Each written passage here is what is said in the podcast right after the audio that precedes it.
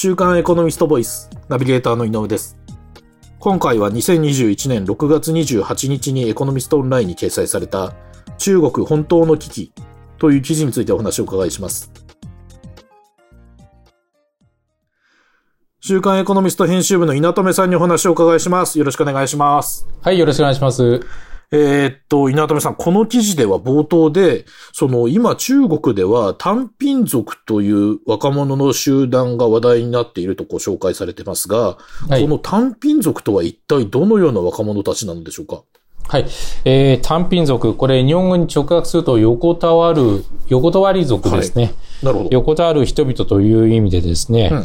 これがちょっとその、今、若者の集団として、はいえーこの単品族に注目が集まってるんですね。はい。で、まあ、具体的にどういう人々かというとですね、はいまあ、20代から30代ぐらいの、まあ、男女の若者で、うんまあ、全然物欲がなくてですね、物とかに関心がなくて、はい。そして同時に仕事と、仕事とかですね、結婚とか、あとは出産にもです、にも関心がなくて逆に拒否してると。うん。それで常にまあ横たわっているような状態の若者たちが、ということですね。なるほど。だから横たわり族なわけですね。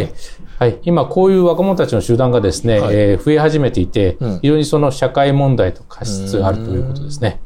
その、経済成長を続けていて、こう、エネルギッシュな中国で、その、そのような若者たちが増えているというのは、こう、意外な感じがするんですが、その、なぜ中国ではこの単品族が増えてるんでしょうか？はい。そうですね。まあ、一言で言うとですね、ええ。この、まあ、中国社会の先行きに対する閉塞感が背景にあるということですね。閉塞感ですか、はい。これはあの、看護外語大学のですね、はい。高禄一郎教授にもお話を伺ったんですけども、はい。まあ足元確かにですね、うん。まあコロナからあの抑え込みに、まあいち早く成功して、うん。まあ足元の経済成長率もですね、うんこの、この1、3月期でまあ18.3%と非常に、非常に高い成長率なんですけども、はい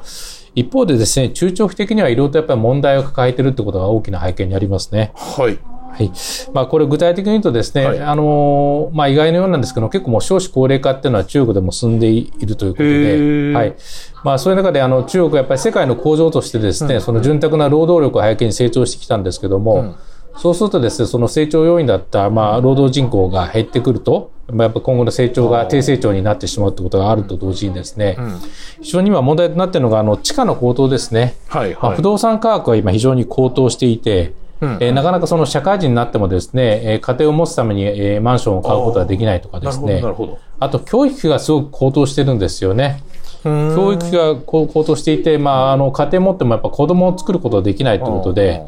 まあ、で、まあ、結局その、激しい受験競争を勝ち抜いてですね、はい。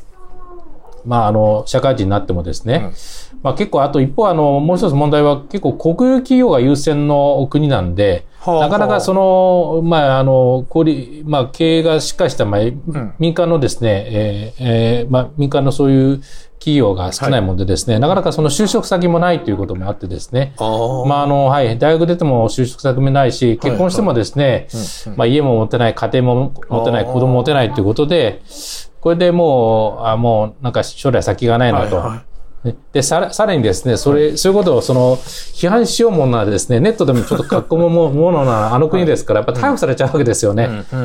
そうするともう、もう、こんなことやっても意味ないと。無力感に、えーなってですね、陥って、まあ、俺は辞めたということで、横たわってしまう。これがその単品族ということですね。なるほど。そういうことだったんですね。はい。で、そのまた記事ではですね、その、習近習近平総書記が国民に約束したという、えっと、小康社会、あの、小さいに、えっと、健康の康と書くんですが、はいはいはいはい小康社会という言葉がこう紹介されてますが、この小康社会とは何なんでしょうか？はい。これもあの、まあ、歴代のですね、まあ、中国の指導部がですね、はい。目標としていたもんで、うん。まあ、あの、庶民がまずまずの暮らしを送れるような状態、まあ、そこそこ豊かな状態にするっていうのが、えーそれが小康社会ということですね。はい。で、これも習近平さんもですね、はい。2012年にですね、うん。共産党の総書記になってトップになってからですね、うん。まあ国民にですね、まあ共産党の創立から100年、100年というから、ちょうど、えー共産党はちょうど100年前の7月に、えーはい創立したんで、ちょうどこの7月ですね、200周年なんですけどなるほども、はい。えーだから2012年の段階で、うんまあ2021年の7月までにですね、えーまあ小康社会を実現するという、まあ国民に約束したんですよね。はいはいはい。コミットメントですね。はいはいえー、それがその商工社会ということですね。なるほど。はい。で、えっ、ー、と、習近平氏がその総書記に就任した、その2012年に、その、約束したというその商工社会なんですが、えっ、ー、と、今、えっ、ー、と、稲富さんの方からも教えていただいた通り、今2021年なんです。えっ、ー、と、2012年からまあ約9年ぐらいが経ち、で、共産党創立100周年をこの4月に迎えるわけですが、その、商工社会はこう実現したんでしょうか？そうですね。いろいろと統計見るとですね、例えば2019年の段階で、はい、まあ一人当たりの GDP が1万ドルになったということで、うん。えー、まあ、それ、それだけ見るとですね、そこそこ、まあ、商工社会も実現したのかなと。うん。うん、まあ、2019年も20年も連続して、まあ、1万ドル台を達成したんで、うん、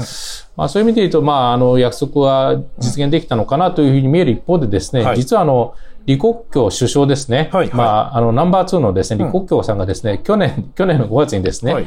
まあ、中国では未だにですね、うん、まあ、6億人、まあ、人口の約半分弱ですよね。うん、そうですね。が、まあ、月収1000元、1000元というから今1元17円ぐらいなんで、はい、まあ、1万7000円で生活してるというふうに発言してしまったんですよね。へはい。まだまだ、そうするとだから相当、まだまだその貧しい状態で暮らしている人がいるということで、そうであれば、その、えー、2021年7月までに商工社会を実現するというのは、実は約束を達成できて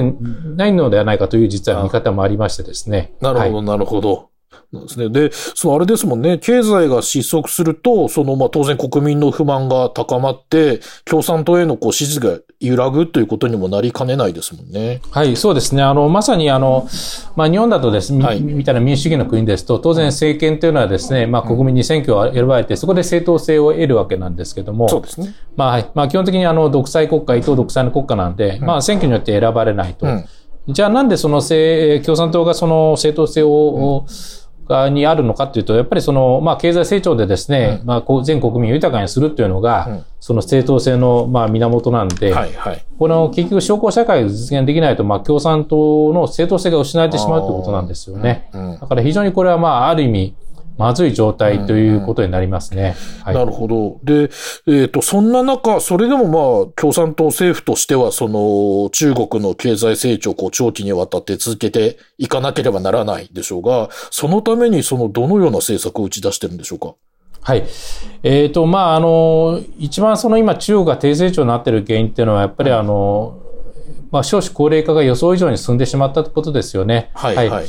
あの、まあ、一人っ子政策、確か1980年ぐらいに一人っ子政策があってですね、はい、まあそこから、あの、やっぱりなかなか人口が、うん、えー、その、まあ副作用もあってですね、うん、まあ想像以上にですね、少子高齢化が進んでいて、はい、はいで、実はあの、総人口まだ増えてるんですけども、はい、あの、まあ、労働生産人口ですよね。うん、えー、これの、まあ、15歳から65歳ぐらいまでの人ですか。はい、まあ、その人たちは、実はもう2011年からマイナスに転じていてですね。そうなんですか？そうなんですよ。あの、総人口増えてるんだけど、それはあの、まさにバリバリ働く世代は実は減っているというような状況があって、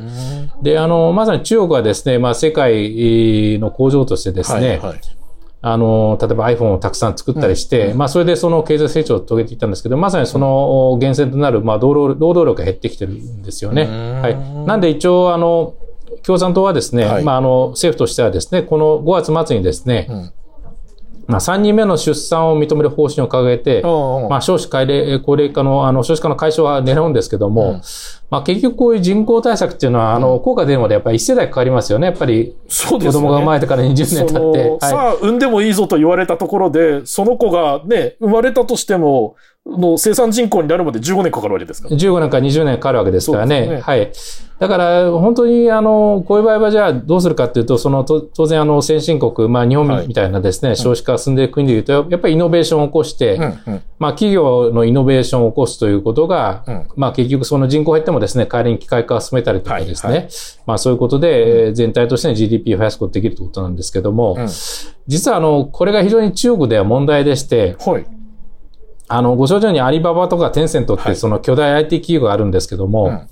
こういう企業がそのガッと大きくなっちゃうとですね、結局民間、国有企業より民間企業の方が偉くなってしまうんですよね。うん、影響力は大きくなりますもんね。そうですね。うん、そういう、そういうところがですね、えー、技術力や財務力で優位に立ってしまうと、はい結局共産党の独裁体制っていうのは国有企業のその首根っこをですね、はいと抑えることによって達成されてんで、うんうんこういう民間主導になっちゃうとですね、逆に共産党の力が弱弱まっちゃうんですよね。なるほど。なん、はい。それでだから逆に今共産党っていうのはですね習近平さんの下で、うんこのい一党独裁が崩れたら困るんで、今、アリババやテンセントに対するその締め付けを非常に強めていて、はいはい。はい。例えば、あの、去年非常に話題になったのがですね、アリババの傘下のアントグループってこの金融グループありますよね。うんうんこれが、あの、上場しようと、株式上場しようとしたらですね、はいえーまあ、それにその待ったを、習近平さんちが待ったをかけたんですよね。うんうんで、これもそのなぜかというと、この、えーアントグループの、あーえーその、上のそのアリババの創業者のジャック・マーさんがですね、はい。まあ、金融当局を批判したんですよね。はいはい。で、これがその習近平さんの激励に触れて、はい。上場中止になっちゃったんですけども、はい。まあ結局その問題は何かというとですね、はい。結局人口減少が減る中で経済成長するにはイノベーションを起こさなきゃいけないんだけども、えーまあイノベーションを起こすと中、まあ中国共産党の独裁体制が危うくなると、うんうん。かといって、その、イノベーションを起こすような民間企業のですね、首の毛を締め付けるとイノベーションも行わ行わなくなって経済成長もできないということでうんうん、非常に大きなジレンマになってしまっていてですねで、一方で、その、まあ、あの、国有企業っていうのは、おまあ、で、大きな、その、鉄鋼メーカーとかですね、はいうんまあ、国有銀行あるんですけども、やっぱこれはやっぱり経営効率が非常に悪くてですね、うんうんまあ、まさにその経営層がその共産党と結びついて、腐敗の源泉にもなってるんですよね。そういうことで、こういうところが逆にですね、生きながられちゃうと、ますます若者はやる気なくなってしまうということで、なるほど。非常にむ難しい舵取りがあると。ははい。んなんで、結局、じゃあ習近平さんが何をしようかとすると、はい。これはまあその権力者の常套手段ですけども、国民の不満はやっぱ海外に向けることですよね。はい。はい。あの、色と台湾とかですね、うんうん。えーまあそういうところに目を向けさせたりとかですね、まあ南沙諸島ではい。偉大な中国をあれするためにそのね、うん。人工島を作ったりとか、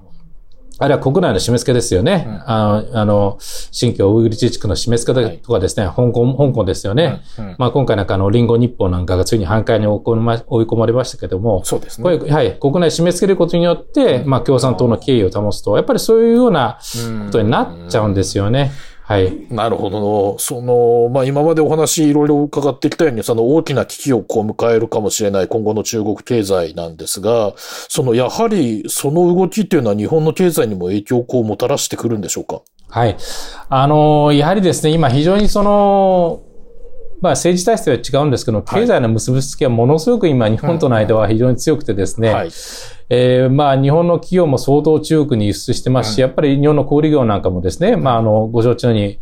あれですね、ファーストリテイリング、ユニクロとかですね、はい良品計画とかそういうところで中国に進出して非常にそれ儲けてるんですよね。ね。なんでやっぱり中国の体制に対しては我々共感しないんですけども、やっぱり経済活動としてはやっぱり中国が傾いてしまうと、やっぱり我々のその日本の成長の源泉となるですね、輸出とか、まあ海外売上が、あ伸びなくなってしまうので非常に痛いんで、そこら辺はやっぱり日本人としてはですね、まあその中国共産党がまあ習近平さんが独走しないように、まあいろいろと気をつけながらもですね、はいまあどうその経済的にうまくやっていくかっていうのが非常にポイントになっていくと思いますね。やっぱり中国が潰れたら、うん結局元も子もないっていうのは、まあ事実だと思いますそうね。ですね。わかりました。ありがとうございます。今回は週刊エコノミスト編集部の稲留さんにお話をお伺いしました。稲留さんありがとうございました。どうもありがとうございました。こちらの記事はエコノミストオンラインにも掲載されています。ぜひご覧ください。